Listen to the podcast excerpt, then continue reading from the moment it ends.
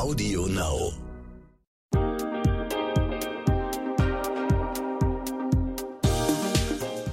Hi und herzlich willkommen zur neuen Folge What the Finance. Ich bin Anissa, Host des Podcasts. Christiane von Hardenberg hat vor einigen Jahren ihren Job als Redakteurin hingeschmissen und zahlt sich jetzt eine Art Gehalt aus, weil sie aktiv die Finanzen der Familie managt. Sie ist promovierte Volkswirtin und vierfache Mutter und hat irgendwann beschlossen, dass der eigene Vermögensaufbau mehr Sinn macht als ihre Teilzeitstelle. Darüber hat sie jetzt gerade auch ein Buch geschrieben, das ich wirklich verschlungen habe. Ich finde ihr Wissen und ihren Umgang mit Finanzen so bewundernswert und toll, dass ich sie direkt in den Podcast eingeladen habe. Denn finanziell unabhängig sein, das ist ja wirklich ein tolles Ziel, wie aber der Vermögensaufbau dahin funktioniert, habe ich wirklich noch gar nicht verstanden. Herzlich willkommen im Podcast, Christiane. Vielen Dank, Anissa. Das waren ja jetzt viele Vorschusslorbeeren. Vielen Dank. In deinem Buch schreibst du, dass wir alle Nachwuchssparer sind. Was ist denn da so schlimm daran? Naja, das ist ja so wie vieles in meinem Buch so ein bisschen augenzwinkernd und humorvoll äh, gedacht. Aber ich glaube, also Sparen an sich ist natürlich total wichtig. Wenn ich nichts zur Seite lege, kann ich auch kein Geld ähm, anlegen. Und der Satz äh, ist nicht wichtig, wie viel du verdienst, sondern was übrig bleibt, äh, hat schon seine Berechtigung. Also Sparen an sich ist natürlich gut und richtig. Aber wogegen ich mich so ein bisschen wehre, so bin ich groß geworden.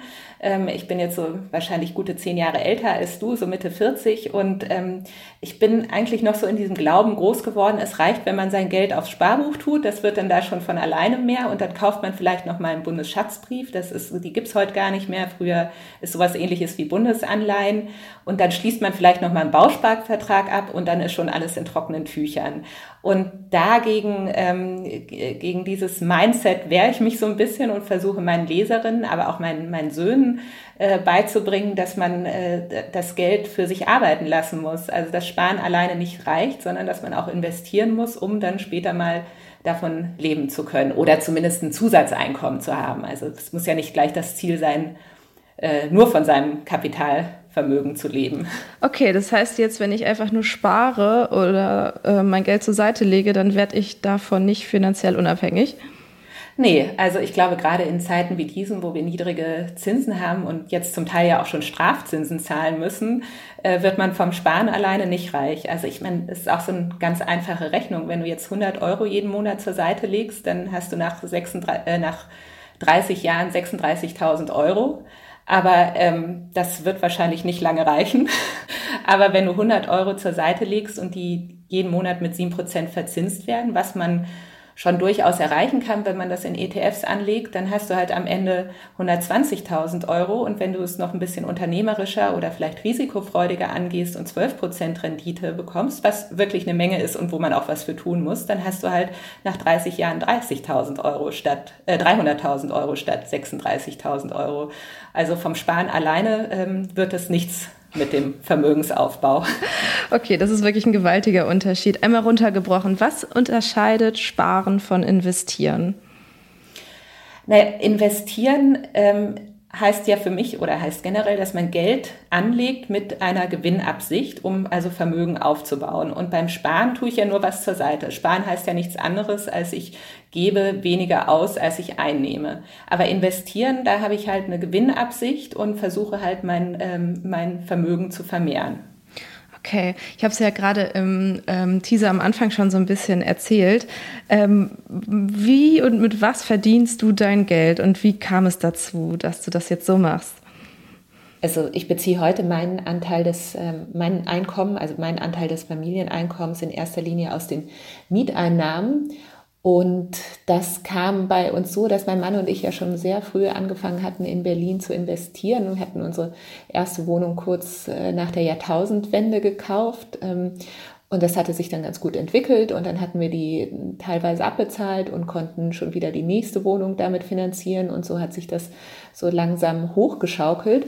Und dann kam bei mir natürlich was hinzu, was äh, meine Situation sicherlich von den allermeisten Menschen unterscheidet. Äh, vielleicht auch Gott sei Dank. Meine Eltern sind halt sehr früh gestorben und äh, mit 28, 29 ähm, ja, hatte ich keine Eltern mehr und hatte aber von ihnen auch einige Immobilien geerbt und das hat natürlich die, die ganze Sache dann schon beschleunigt. Ich habe mir das dann danach zur Hauptaufgabe gemacht, diese Immobilien ähm, äh, zu verwalten. Die waren nicht nur im guten Zustand, also ich musste da auch ein bisschen was für tun, ähm, dass ich da jetzt heute von leben kann.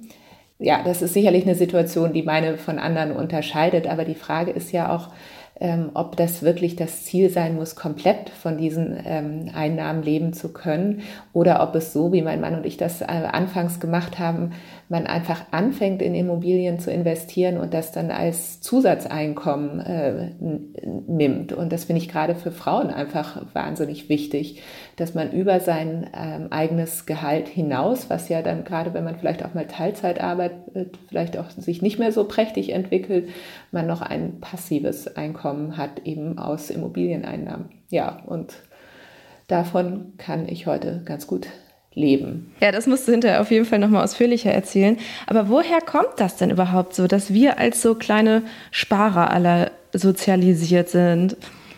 Ja, ehrlich gesagt, die Frage habe ich mir auch schon vor 20 Jahren gestellt, als ich noch für ähm, die Financial Times Deutschland, falls die noch jemand kennt, geschrieben habe. Also irgendwie sind wir Deutschen so wirklich so eine Sparergeneration. Wenn man sich die Franzosen anguckt, die geben immer wahnsinnig viel Geld für Konsum aus und wir Deutschen sparen lieber. Und ich weiß nicht, ähm, nicht so ganz, woran das liegt. Vielleicht auch daran, dass es bei uns so als so eine Tugend ist es ja, also maßvoll zu sein, ist ja auch in gewisser Weise eine Tugend, aber ähm, wenn man es halt übertreibt, dann äh, hat es halt nicht nur was Gutes. Und dann für mich persönlich habe ich mich gefragt, ob es vielleicht auch daran liegt, also meine Eltern waren ja noch Kriegskinder, ob das noch so ein Generationsding ist, dieses Dinge zur Seite zu legen, zu, ähm, äh, zu horten für schlechte Zeiten, ob das einfach in uns so tief drin sitzt. Und ähm, ja, und so wie ich in den 70er, 80er Jahren groß geworden sind, da gab es ja viel hohe Zinsen. Also da, ähm, ich meine, die Inflation war auch hoch, aber das hat sich wahrscheinlich keiner so genau vorgerechnet.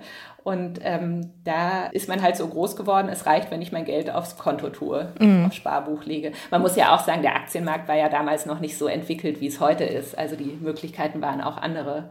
Also es ist wahrscheinlich so eine Kombination aus, aus vielen, dass wir, wir in Deutschland so gerne sparen.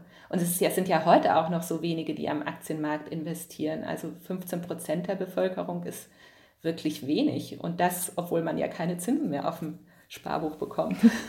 Wie, wie lernt man denn dieses Umdenken? Also du willst es bei deinen vier Söhnen ja auch besser machen. Also wie, ja, wie, wie bringst du da die Grundlagen finanzieller Bildung bei oder auch so von diesem volkswirtschaftlichen Denken? Wie machst du das?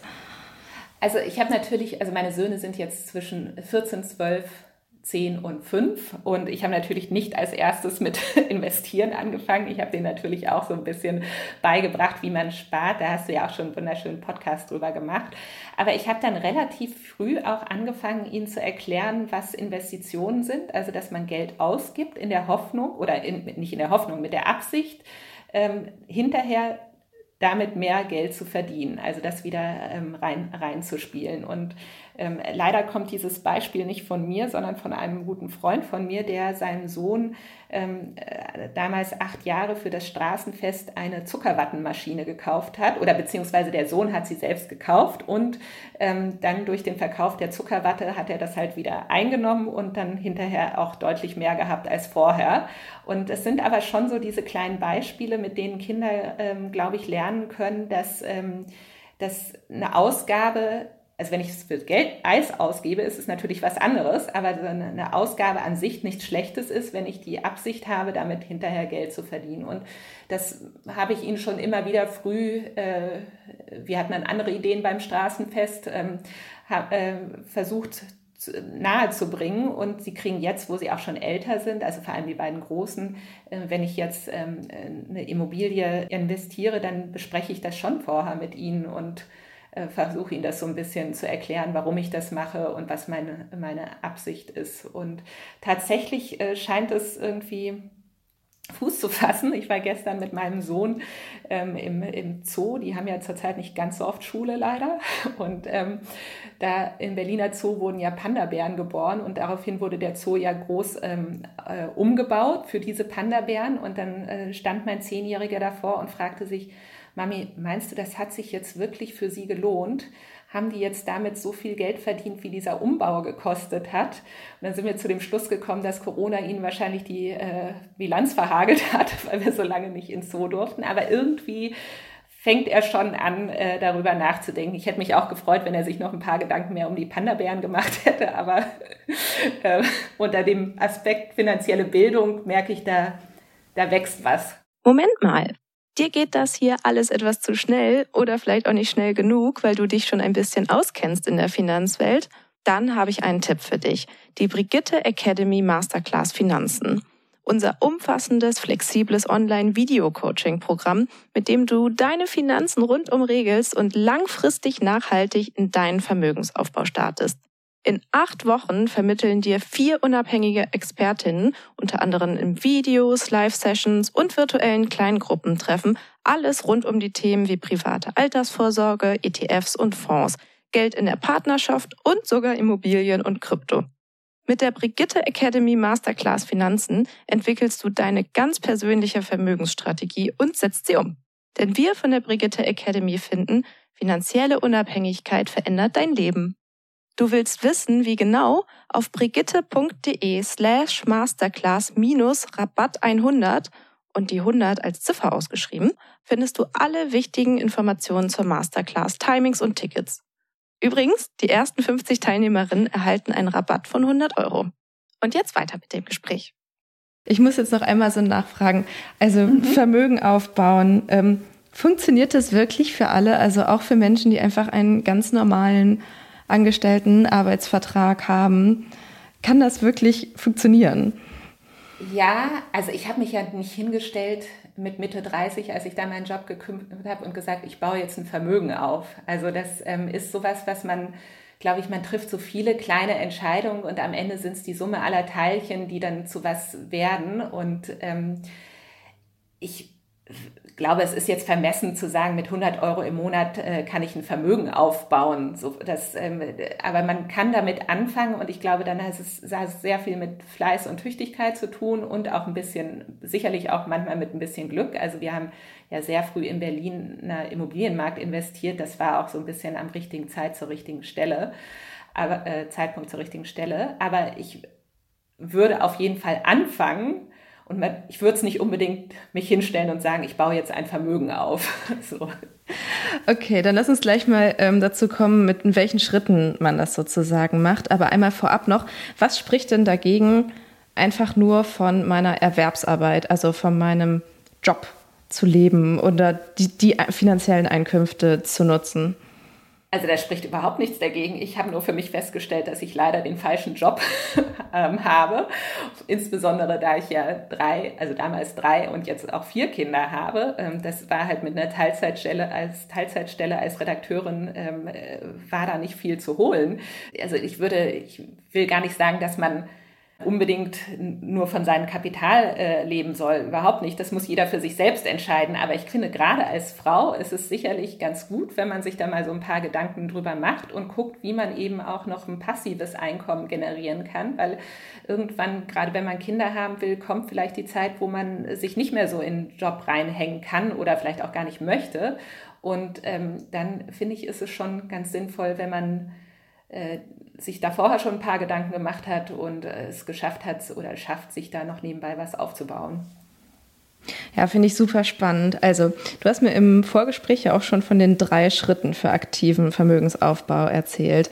Als erstes hast du gesagt, fängt man am besten mit ETFs an. Wieso das? Naja, also um jetzt zum Beispiel in eine Immobilie investieren, brauche ich ja jetzt doch ein bisschen mehr als 100 Euro. Deswegen muss man ja erstmal ein bisschen was ansparen. Und da man ja jetzt heutzutage ähm, nichts mehr auf dem Konto kommt, würde ich jetzt mal schon mit so einem ganz normalen Sparplan ähm, anfangen und jeden Monat einen bestimmten Beitrag zur Seite legen und das in ETFs investieren, weil ich dann natürlich mehr Rendite bekomme, als wenn ich es nur auf dem Sparbuch habe für uns oder für mich hat es sich total bewährt, ähm, dann relativ früh in eine Immobilie zu investieren. Und ähm, das ist vielleicht so, kann ich jetzt aus meiner Erfahrung sagen, also ich fand es, als ich angefangen habe zu arbeiten, relativ einfach, am Monatsende einen Betrag X äh, zur Seite zu legen. Aber dann so ähm, Anfang, Mitte 30 haben wir Kinder bekommen und wir haben, die ersten beiden sind irgendwie nur 16 Monate auseinander und innerhalb kürzester Zeit sind unsere Ausgaben wirklich explodiert. Also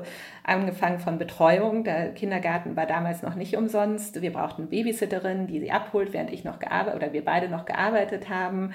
Ähm, irgendwann musste man nicht nicht mehr zwei Flüge buchen, wenn man in die Sommerferien gefahren ist, sondern vier. Und also ich konnte gar nicht so schnell gucken. Innerhalb von zwei, drei Jahren sind die Kosten wirklich explodiert. Wir brauchten eine größere Wohnung. Und dann war es nicht mehr so einfach, da jeden Monat ähm, einen bestimmten Betrag zur Seite zu tun. Und wir hatten halt Gott sei Dank schon vorher eben diese erste Wohnung gekauft und die hatten wir zum großen Teil über äh, Kredit finanziert. Und jeden Monat ähm, haben aber unsere Mieter eben uns Miete gezahlt, mit dem wir unseren Kredit abbezahlt haben. Und da ist halt jeden Monat unser Vermögen um eine beträchtliche Summe gewachsen, ohne dass ich meinen Lebenswandel äh, irgendwie hätte verändern müssen. Und das äh, war für uns schon, äh, fand ich, ähm, einfach eine super Erfahrung. Deswegen bin ich auch so überzeugt von Immobilien, weil bei den ETFs merke ich auch, das ist eine gute Sache, sollte auch jeder machen, aber ich merke, dass man dann doch mal in eine Lebensphase kommt, gerade um die Familiengründung, wo man nicht mehr äh, so diszipliniert spart und ähm, was ich auch oft beobachte, wenn es dann mal alles den Keller geht an den Börsen, dass die Leute doch die, oft die Nerven verlieren und ihre ETFs verkaufen, was man natürlich nicht machen sollte, aber die, die Menschen machen es noch. Und mit so einer Immobilie hat man am Anfang schon sehr viel Arbeit, keine Frage. Aber dann, ähm, wenn man das mal aufgesetzt hat, dann läuft das halt äh, die nächsten Jahre und ähm, man hat natürlich ab und an mal irgendwie einen Mieter, der anruft, weil weiß ich nicht, der, der Baum vom Nachbarn aufs Grundstück ragt oder irgendwas, aber das ist relativ wenig äh, Aufwand.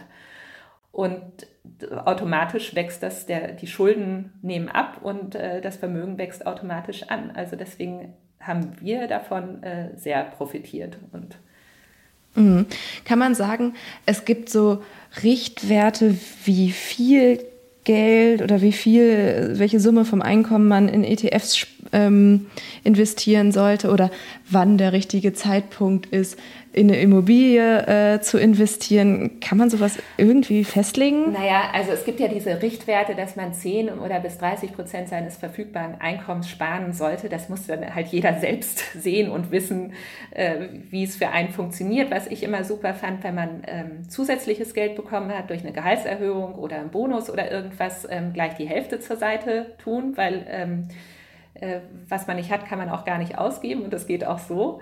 Also das sind so kleine Tricks und jetzt bei einer Immobilie sagt man ja schon, dass man 30 Prozent Eigenkapital mitbringen sollte und das ist natürlich sehr unterschiedlich. Also ich glaube, so in kleineren Städten in Brandenburg wird man vielleicht auch noch eine kleine Wohnung für 50.000 Euro finden. Dann kommt man so mit 15.000 Euro aus. In, wenn man jetzt so in anderen Regionen ist, sind es dann vielleicht eher 100.000, dann sollte man eher 30.000 Euro mitbringen und den Rest ähm, sollte man dann halt schon über einen Kredit finanzieren, was ja zurzeit, das ist ja der Vorteil der Niedrigzinspolitik, dass die Zinsen, ja, Kreditzinsen ja eben auch gerade günstig sind und ähm, dann über die Jahre eben durch die Mieteinnahmen tilgen.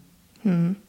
Ähm, für mich sind Schulden ja auch immer noch so ein bisschen es löst schon so ein ja. flaues Gefühl in mir aus. auch, wenn es, auch wenn es Schulden für ähm, eine Immobilie sind, die ja durch Vermietung abgezahlt wird. Da sind wir auch irgendwie wieder komisch sozialisiert, ja, oder? Ja, irgendwie schon. Also ich habe auch ein paar Jahre gebraucht, um zu merken, ähm, äh, dass, dass Schulden an sich nichts Schlechtes sind. Also äh, man muss halt wissen, für was. Also wenn ich jetzt irgendwie Schulden mache, um in, in Urlaub zu fahren oder mir Klamotten zu kaufen, dann sind Schulden schlecht, weil da, da steht, ist ja kein Wert dahinter, mit dem ich es irgendwie abbezahlen könnte. Wenn ich aber ähm, Schulden mache, um eben ähm, mir Möglichkeiten zu verschaffen, die mein Eigenkapital im Moment nicht hergeben und hinterher damit was verdiene, dann sind Schulden eine super Sache. Und dann kann man in eine Immobilie investieren oder wenn ich Ahnung gehabt hätte und ein bisschen mehr Geld, dann vielleicht auch in Windräder und Solaranlagen. Also alles, womit ich hinterher mehr Geld verdiene als meine Kapitalkosten, also für Zinsen und Tilgung sind. Ähm, äh, dann sind äh, Schulden eine gute Sache. Natürlich muss man auch da aufpassen, dass man sich nicht überschuldet, aber Gott sei Dank ist unser Bankensystem in Deutschland im Vergleich zu den USA sehr viel restriktiver. Also man kriegt jetzt auch keinen Kredit, wenn das äh, alles schon auf wackeligen Beinen steht. Oder sollte ja. man nicht. Und dann gibt es ja noch den dritten Schritt. Da empfiehlst du mit Einzelaktien anzufangen. Warum das? Naja, anfangen würde ich jetzt lieber nicht damit, weil ähm, das ist jetzt, glaube ich, schon eher so, so die, die Krönung. Also wenn man jetzt so ein ähm, gut abgesichert ist, eben über Sparplan, Immobilien etc. und es dann eher darum geht, dass man noch so sozusagen eine Überrendite, also eine Rendite, die besser ist als die durchschnittlich 7, 8, 9 Prozent ähm, äh, erwirtschaften will, dann kann man durchaus ähm, in einzelne Aktien investieren. Das ist allerdings, muss man ganz ehrlich sagen, auch so nicht jedermanns Sache. Also äh, man braucht sicherlich auch ein bisschen ähm, Nerven, äh, man muss sich gut auskennen, man muss Spaß daran, man muss vor allem Spaß daran haben, die Nachrichten zu verfolgen, die Unternehmensnachrichten zu verfolgen und ähm, wenn ich jetzt nur in Anführungsstrichen 1000 Euro hätte, dann würde ich die auch nicht in Einzelaktien investieren. Das ist viel zu riskant. Aber ähm, also ich habe es dann irgendwann so gemacht, dass was von dem Geld, von dem ich wirklich wusste, das brauche ich die nächsten fünf bis zehn Jahre nicht, ähm, habe ich das, das investiere ich in Aktien, auch weil es eigentlich mittlerweile so eine Art Hobby ist. Also ich bin ja Wirtschaftsjournalistin, ich lese gerne Nachrichten, ich, ich beschäftige mich gerne damit und ähm, es ist mir durchaus gelungen, da höhere Renditen zu erwirtschaften, aber allein mit Einzelaktien Vermögen aufzubauen, hätte ich mir nicht zugetraut. Mhm. Wie bist du auf diese drei Schritte, also auf diese drei Stufen bekommen? Hat das auch was mit, also hast du ja gerade schon gesagt, es hat auf jeden Fall auch was mit äh, deinen eigenen Erfahrungen zu tun. Ja, also eigentlich, äh, das ist jetzt nichts, was ich mir groß angelesen habe. Das ist ja leider also ich glaube, da, da äh, bist du und deine Hörerin oder unsere Hörerin in einer wirklich besseren Ausgangslage als, ähm, als ich damals vor 20 Jahren, weil es heutzutage so viel mehr Informationen gibt, Podcasts, ähm, Bücher etc. Also äh, bei mir gab es damals noch gar nicht so viel und deswegen ähm, musste ich sehr viel so Learning by Doing machen. Ähm, und also das ist jetzt einfach so meine Erfahrung aus all den, den Jahren. Es gibt wahrscheinlich auch andere Wege, aber für mich hat sich dieses das äh, sehr bewährt, mhm. so vorzugehen. Ja. Ähm, du verdienst damit ja wirklich aktiv Geld. Also damit das, wir das einmal so ein bisschen einschätzen können, kannst du sagen, wie viel Prozent du eures Haushaltseinkommens mit welchen Investitionen, mit, mit, mit welchen Sachen, mit welchen Tätigkeiten du verdienst?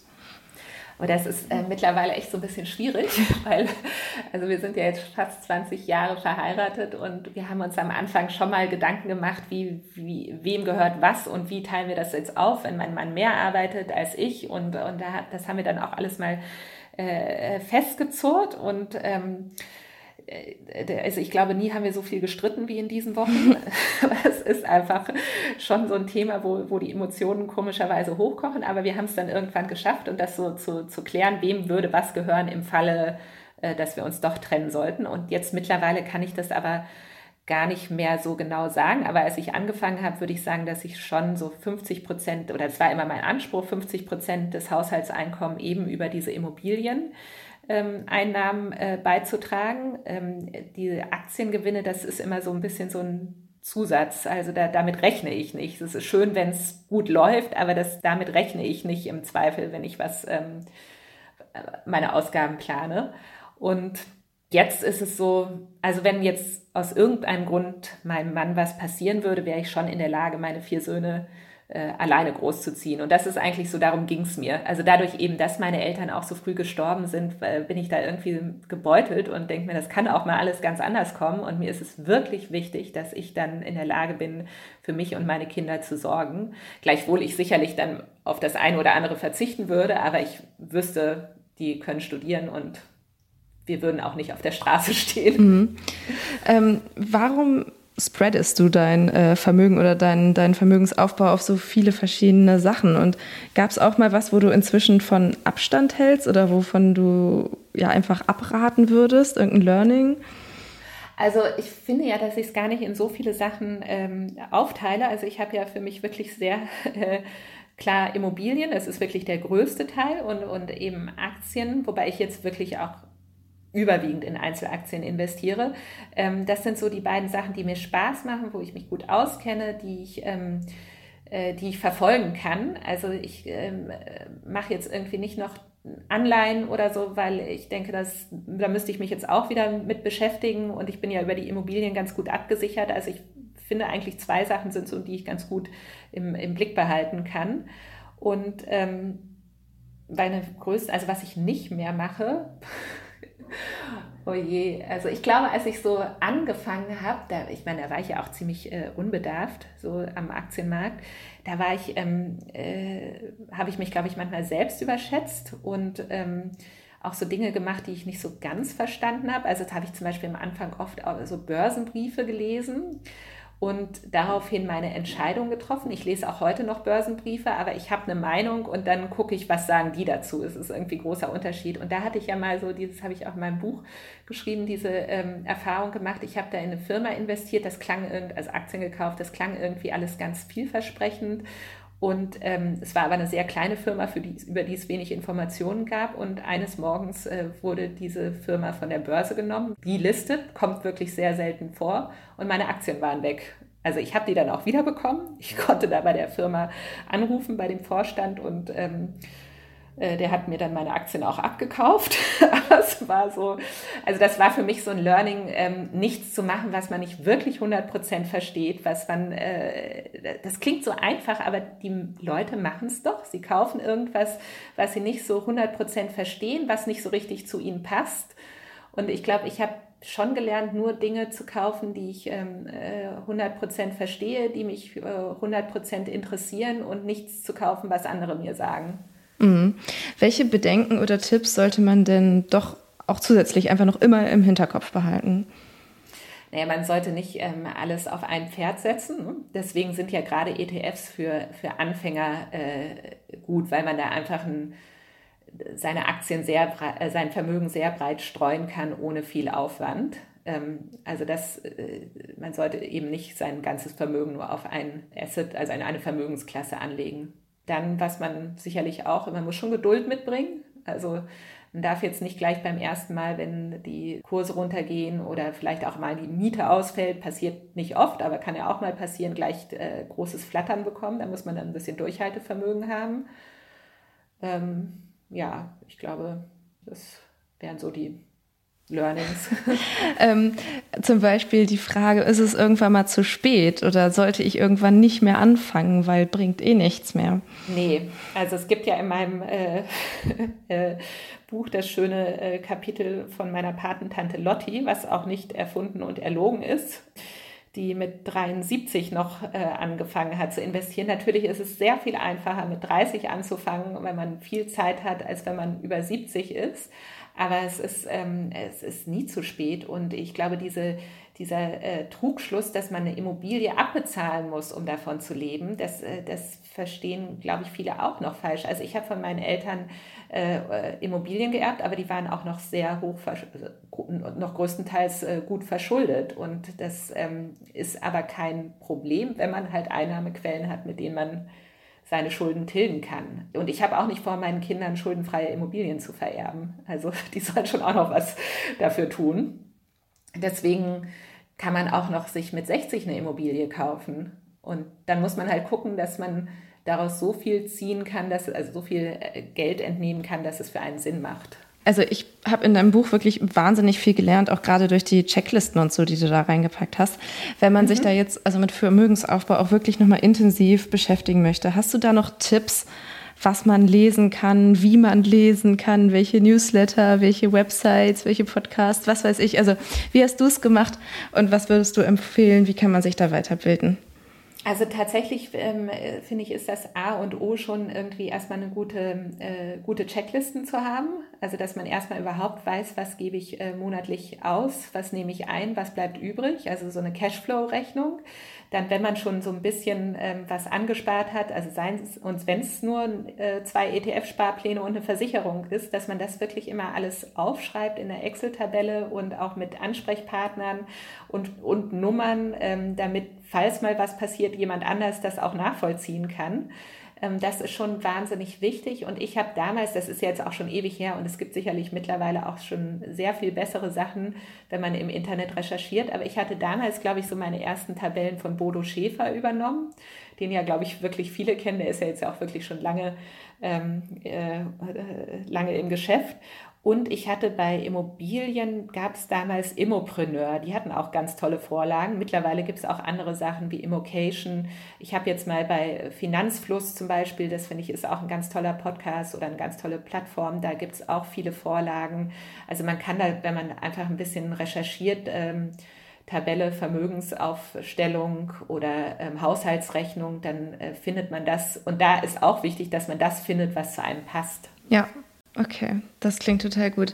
Ähm, am Ende von meinem Podcast stelle ich allen meinen Gästinnen immer noch so eine Frage nach ihrem Finanzrole Model oder Vorbild, ähm, wo, dass sie, die sie inspiriert in Finanzdingen. Gibt es so jemanden bei dir? Ja, also da, ich habe natürlich ähm, ja auch schon ein paar von deinen Podcasts gehört und dachte so, oh Gott, wenn diese Frage kommt, dann habe ich ein Problem. Weil tatsächlich, als ich so um die Jahrtausendwende angefangen habe, mich äh, damit zu beschäftigen, da gab es eigentlich außer Bodo Schäfers Buch nicht viel. Also da, da war irgendwie wirklich wenig. Und ich kann beim besten Willen leider gar keine Frau nennen, die ich so als, als das Role Model hätte. Ich habe mir immer eins gewünscht, dass ich so dachte, oh, es wäre so cool, wenn ich jetzt jemanden kennen würde, eine Frau kennen würde, die mir mal das alles vorgelebt hätte. Und ähm, jetzt ist es, oder so über die Jahre war es dann eher immer so, dass ich mir so Themen gesucht habe und da dann äh, den Leuten gefolgt bin und gelesen habe. Aber ich habe leider nicht so den einen, äh, das eine Role Model. Also ich glaube, am prägendsten war, aber das ist für meine Generation nicht ungewöhnlich, sicherlich das ähm, Bodo Schäfer Buch. Ist doch auch schon mal ein guter Tipp. Und sowieso danke für deine Zeit und für die vielen Infos und für die vielen Tipps, Christiane. Ich danke dir und ähm, alles Gute. Dankeschön.